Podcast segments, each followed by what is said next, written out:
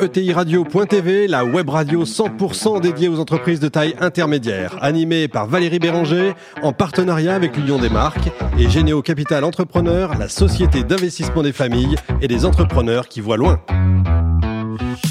Bonjour à toutes et à tous et bienvenue à bord de TI Radio.tv. Vous êtes 43 000 dirigeants d'entreprise abonnés à nos podcasts. Nous vous remercions d'être toujours plus nombreux à nous écouter chaque semaine. Et bien sûr, vous pouvez réagir sur les réseaux sociaux et notre compte Twitter ETI Radio-du-bas TV. À mes côtés, pour co-animer cette émission, Fanny Letier, cofondatrice de Généo Capital Entrepreneur. Bonjour Fanny. Bonjour et Natalia Abella, directrice du programme Grandir, le programme d'accompagnement des ETI et des PME de l'Union des marques. Bonjour Natalia. Bonjour. Aujourd'hui, nous avons le plaisir de recevoir François Asselin, président de la Confédération des petites et moyennes entreprises. Bonjour François. Bonjour à vous trois. Alors nous allons recadrer tout de suite. La Confédération des PME compte aussi des ETI adhérentes. Et oui, et oui, pourquoi? Parce que d'abord, la CPME, c'est 200 branches professionnelles adhérentes. Parmi ces branches professionnelles, il y a bien sûr euh, des ETI. Et puis, vous avez aussi, dans chaque département, dans chaque région, y compris dans les territoires ultramarins, des CPME territoriales qui, elles aussi, euh, peuvent avoir euh, des adhérents qui sont de taille intermédiaire. Euh, voilà, donc oui. Alors, il n'y en a quand même pas beaucoup des ETI hein, au sein de la Confédération. Oui, en fait, la particularité de nos adhérents, dans l'immense majorité, bah, écoutez, ce sont à 98% des, ce qu'on appelle des patrons patrimoniaux. Voilà, ils sont propriétaires de leur boîte. Et finalement, ça change beaucoup de choses. On dit souverain aujourd'hui. oui, oui, c'est ça, on dit souverain. La mode. Oui, oui. Alors François, on va revenir sur votre parcours. Vous avez un débuté technique de commercialisation, vous l'aviez passé à Tours. Oui. Et depuis 1993, euh, vous êtes, et ça on le connaît moins, à la tête de la SAS Asselin. Attention, menuiserie et charpente d'exception. Et à votre actif, vous avez quand même euh, un, bout de l'Hermione et euh, la restauration d'une partie du château de Versailles. Oui, en fait, euh, l'entreprise Asselin, c'est une entreprise qui est restée familiale. Hein, je la préside aujourd'hui. Ça fait, comme je dis, mon plus beau diplôme, c'est PME plus 28, hein, depuis 93 avec des hauts et des bas. Hein, c'est la vie de l'entreprise. Et, euh, et, et, la particularité euh, bah, de l'entreprise Asselin, c'est que, et ce que je pense avoir euh, eu dès le départ euh, bien senti, puisque je ne suis ni menuisier ni charpentier de métier, hein, mais bon, voilà, je suis tombé dans le chaudron tout petit, c'est qu'il y avait un niveau de savoir-faire exceptionnel dans l'entreprise. Et ça, je l'avais bien senti. Et quand j'ai racheté la majorité du capital à mes parents, l'entreprise en 93 avait 44 salariés. Euh, elle n'était pas très riche, mais euh, elle était saine. Voilà, il n'y avait pas de dette. Euh, en revanche, elle avait un niveau de savoir-faire qui était tout à fait exceptionnel, et, et, je m'étais pas trompé. Donc finalement, peut-être que le seul mérite que j'ai eu, c'est de maintenir, de développer ce savoir-faire. Bah, pour réaliser quelques belles opérations que vous avez citées. L'Hermione, nous sommes le constructeur de l'Hermione. Hein. Tout ce qui est en bois sur l'Hermione, c'est l'entreprise Asselin. et puis effectivement, on, nous sommes un des, une des belles signatures dans nos métiers de la restauration du patrimoine en France, euh, voilà, toute région, et puis aussi avec des opérations à l'étranger. Au sein de la CPME, vous avez démarré en fait dans les Deux-Sèvres en 2009. Mais qu'est-ce qui vous a pris? Écoutez, c'est en fait. Euh, je pense que dans, notre vie, euh, alors moi je, la conçois un petit peu comme ça, on, a des devoirs d'État. Hein. donc euh, on peut être père de famille, euh, marié, ah, c'est un devoir d'État, bah, bravo. Bah oui, c'est un devoir d'État. Bah, une fois que vous l'êtes, faut assumer cet État aussi. Hein. vous n'avez pas le choix. Il hein. faut élever vos enfants. Faut, voilà. Vous pouvez être chef d'entreprise, c'est votre devoir d'État de travailleur. Et je pense qu'il y a une chose dont on parle un peu moins, c'est que l'être humain est un être social et je pense qu'il doit réserver une partie de son temps pour s'engager dans la vie de la cité. Alors certains peuvent le faire à travers un club sportif, différentes associations. Moi, je l'ai fait dans le syndicalisme professionnel et j'ai commencé à être membre du groupe de jeunes dirigeants de, de mon département des Deux-Sèvres. Euh, c'était à la Fédération du bâtiment. Et puis, vous savez, euh, on n'a pas trop de mérite à monter dans ces organismes parce qu'à l'époque, il n'y avait pas de candidat pour être président. On s'est tourné vers moi. On s'est dit, tiens, François, t'as l'air sympa, t'es volontaire, allez. Ça, c'était en 2015. Voilà. Et puis après, j'ai mis le doigt là-dedans et je suis arrivé à un moment, voilà, un moment où en 2015, j'ai été élu président national de, de, la CPME. Alors la CPME, elle est aussi à Bruxelles. Oui, alors nous sommes présents à, Bruxelles. Alors d'abord, le, président de SME United, vous savez, vous avez deux grandes organisations interprofessionnelles euh, euh, en France, hein, mais aussi euh, à Bruxelles. Vous avez Business Europe, qui est plutôt l'émanation du MEDEF, et puis vous avez SME United, qui est plutôt l'émanation des CPME européennes, et c'est présidé par un des nôtres, Allemand Magyar. Et puis nous avons effectivement un bureau permanent à Bruxelles, avec deux personnes et demie, puisqu'il y a la directrice qui fait la navette entre Paris et Bruxelles. Alors vous dites, c'est quand même pas super facile en France de devenir, de faire partie de ces ETI de faire le cap PME ETI on, a toujours un sujet. Euh, euh, vous savez. Euh, Là, vous allez nous reparler des 35 heures. Bon, on va pas tout le temps euh, s'amuser à se faire mal, mais, pourquoi, euh, début des années 2000, vous avez autant de TI en Allemagne qu'en France, et, et, 25 à 30 ans plus tard, eh bien, euh, vous en avez deux fois et demi plus en Allemagne qu'en France. Il s'est quand même passé quelque chose outre-Rhin qui ne s'est pas passé chez nous, ou l'inverse? Hein. Ce qu'on peut constater, c'est que effectivement, à partir des années 2000, on a commencé à implémenter les 35 heures. Alors finalement, on s'en est assez habilement affranchi parce que on a eu les aménagements Aubry, après les allègements Fillon, mais nous l'avons payé par une fiscalité galopante, donc par l'impôt de tous les Français, et puis les entreprises, les fameux acteurs économiques hein, que, nous représentons. Et puis, ben, quand c'est comme ça, quand on regarde dans le rétroviseur 15-20 euh, ans après, on s'aperçoit qu'en Allemagne, eh bien, les entreprises ont pu capitaliser, ont pu se, renforcer euh, euh, pour investir, pour exporter, pour innover. Et puis en France, eh bien, il a tout le temps fallu, entre guillemets, euh, tirer le diable par la queue pour essayer bah, de tenir l'équilibre parfois, ou tout simplement pour essayer de se développer. Et, et, et, franchement, c'est pas facile. Et puis, remarquons une autre chose aussi, mais là, c'est pas qu'un problème franco-français, c'est que le monde qui nous entoure est de plus en plus complexe. Mm. La complexité, quand elle touche notre cœur de métier, on l'accepte bien volontiers parce que parfois ça nous fait passer euh, euh, une strate technologique, des, ouvrir de nouveaux horizons euh, de clientèle. C'est lorsqu'on commence la grande aventure de l'export, ça c'est voilà, c'est sympa, c'est formidable. Mais lorsque votre environnement se complexifie par des choses qui n'ont rien à voir avec votre cœur de métier, là c'est décourageant. Et il faut bien admettre que c'est souvent un, voilà, un terme que j'utilise beaucoup. Je, pense que les patrons de PME, de TI sont un petit peu des, risques tout, enquiquinés par des risques rien. Et le risque rien, ça peut être euh, euh, la norme euh, idiote, la réglementation foisonnante, le fonctionnaire zélé, et il faut vous avanciez avec ça. Vous regardez une chose, par exemple, le dialogue social dans notre pays, il est extrêmement productif. Ça se passe bien dans nos entreprises, très honnêtement, et très factuellement, ce que je suis en train de vous dire. Et pourtant, quand vous regardez la charge administrative que vous avez aujourd'hui sur le social, ben, c'est épouvantable, quoi. Euh, une entreprise qui veut dépasser d'une façon franche le seuil de 50 salariés, mais très honnêtement, si elle n'a pas un modèle économique qui génère des résultats de chiffres, ben, c'est impossible, faut se le dire. Et puis le chef d'entreprise, d'un seul coup, il se trouve à, changer de métier. Il faut qu'il devienne DRH, il faut qu'il devienne directeur administratif et financier avec des, des, des, des, comment dire, des compétences juridiques. Eh bien, vous voyez, moi, j'ai pas tout ça. C'est pas facile. Moi, François, j'ai d'abord envie de vous dire merci. Merci parce qu'un engagement aussi constant et aussi fort euh, au service des PME de, de ce pays, c'est c'est remarquable. C'est l'ancienne fonctionnaire qui parle. Quand on s'engage dans la fonction publique, il y a euh, cette notion d'intérêt général. Et moi, chez les entrepreneurs, j'ai trouvé la notion d'engagement. Et c'est la même chose. C'est l'envie de, de s'engager pour ce pays et, de créer des, des, emplois. Et donc, j'ai envie de vous dire merci, mais j'ai aussi envie de vous dire, euh, on a besoin de vous parce que si on regarde les chiffres, on a donc 5500 ETI en France. Elles ont créé entre 2009 et 2016 355 000 emplois c'est-à-dire qu'elles ont plus que compensé les destructions d'emplois des grands groupes. Et l'enjeu, c'est les PME. C'est ce passage de PME à ETI. Les PME, ça emploie les trois quarts des Français. 75% des emplois sont des emplois dans des PME. Et pour créer ces jobs de demain, eh bien, il faut que les PME grossissent. Alors moi, ma première question, c'est combien de vos membres ont à l'ordre du jour la croissance? Combien veulent devenir des ETI Elle est où la réserve?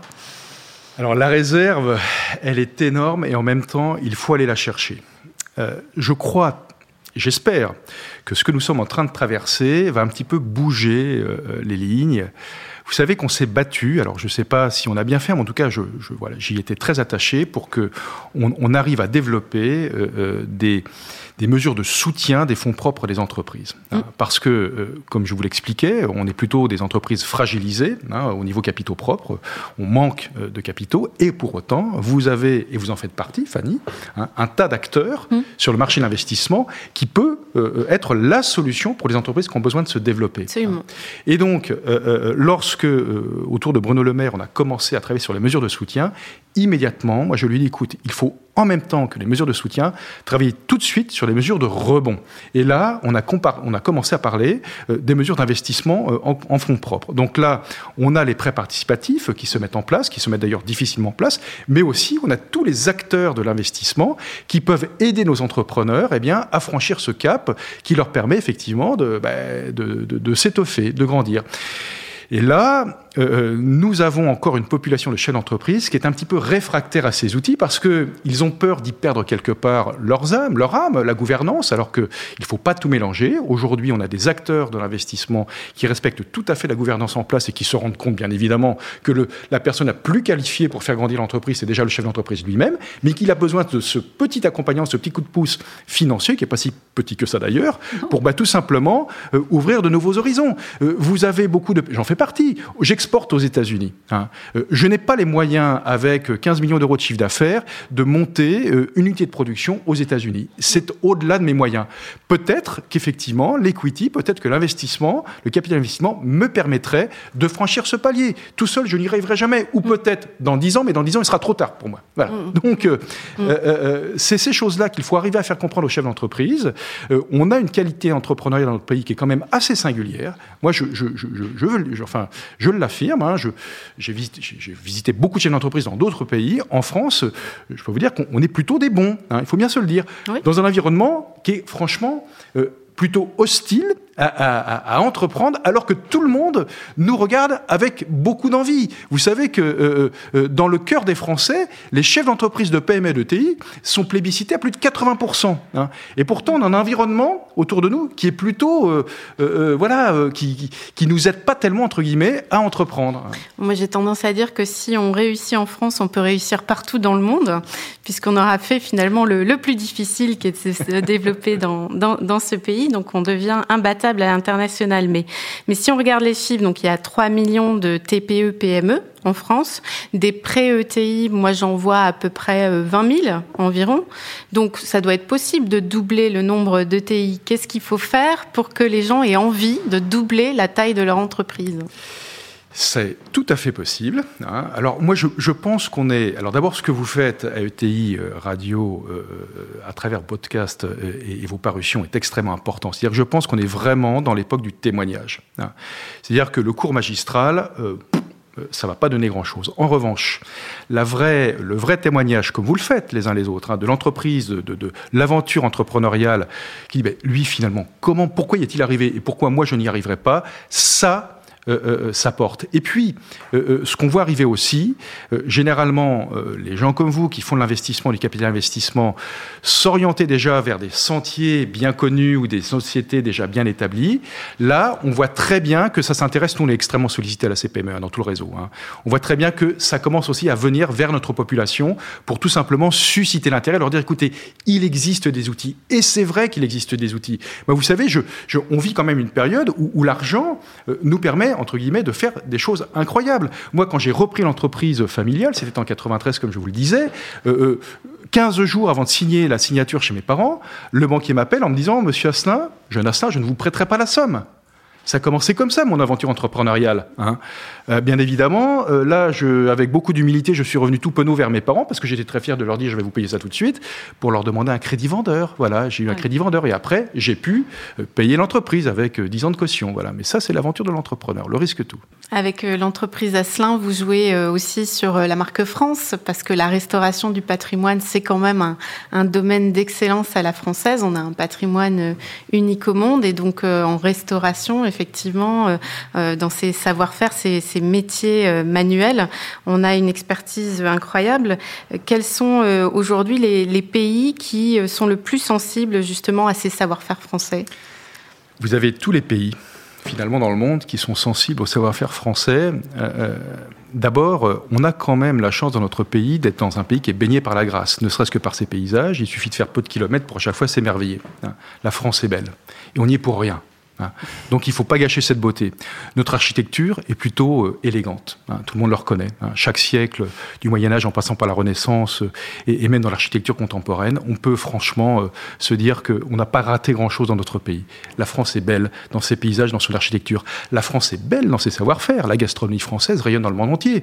On a vu qu'il y avait des gens qui savaient très bien élever le vin, là aussi. Donc si vous voulez, on a cette grâce naturelle qui est ce que je qualifierais un petit peu de notre soft power. Et ça, encore aujourd'hui, c'est une réalité sur tous les terrains export que l'on connaît. La difficulté que nous avons, c'est que souvent, euh, ces, savoir-faire sont détenus par des petits acteurs. Moi, je suis un petit acteur, j'ai 130 salariés. Hein. et que pour euh, aller à l'assaut de ces gigantesques marchés que peuvent être l'Asie, les États-Unis, eh bien, il vous faut beaucoup, beaucoup de temps, beaucoup d'énergie, etc. Et l'effet de levier, il est à très long terme. Peut-être qu'aujourd'hui, on a effectivement les moyens d'aller un petit peu plus vite, mais euh, quand vous allez sur ces terrains avec vos savoir-faire intrinsèques, eh bien, ça se passe plutôt bien. Et vous apercevez que même avec la concurrence étrangère ou locale, vous êtes franchement très bon. Hein. Donc euh, oui, euh, euh, c'est quelque chose qu'il faut développer. Et ceux qui l'ont fait, globalement, ça fonctionne pas mal. Vous savez, moi, pendant toute cette période Covid, j'ai pas vu un seul client aux États-Unis. Hein. on a continué pratiquement à faire le même niveau de chiffre d'affaires que l'année dernière. Par contre, attention, hein, loin des yeux, loin du cœur. Là, il va falloir voir les clients. Natalia? Vous dites que le rebond passe par les, des mesures de soutien financier, par euh, la capacité au fond à investir et à aller demander à des investisseurs de, vous soutenir. Et vous dites en même temps, et ce n'est pas contradictoire du tout, que les ETI et les PME ne sont pas des grands groupes en plus petits. Euh, et on a beaucoup entendu parler euh, pendant cette dernière année des accélérations sur le thème de la transformation digitale et de la transformation durable, qui sont devenues des injonctions.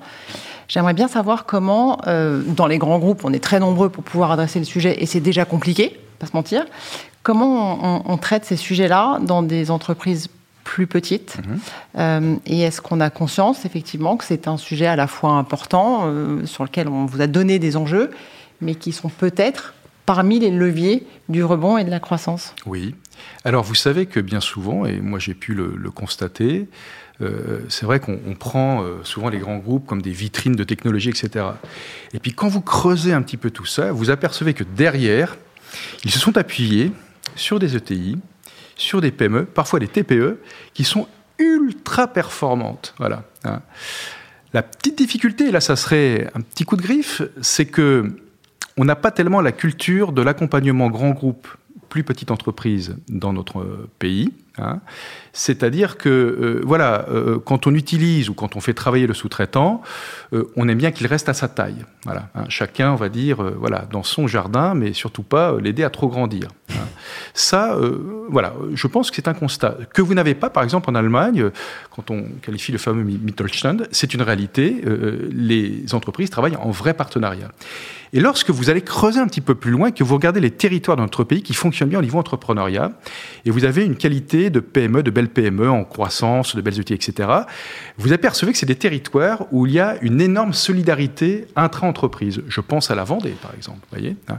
Je pense à la Loire, dans certains autour de Saint-Étienne. Je pense, dans la, pareil, sur le, autour, de, autour de Lyon, hein, dans le Rhône. Hein.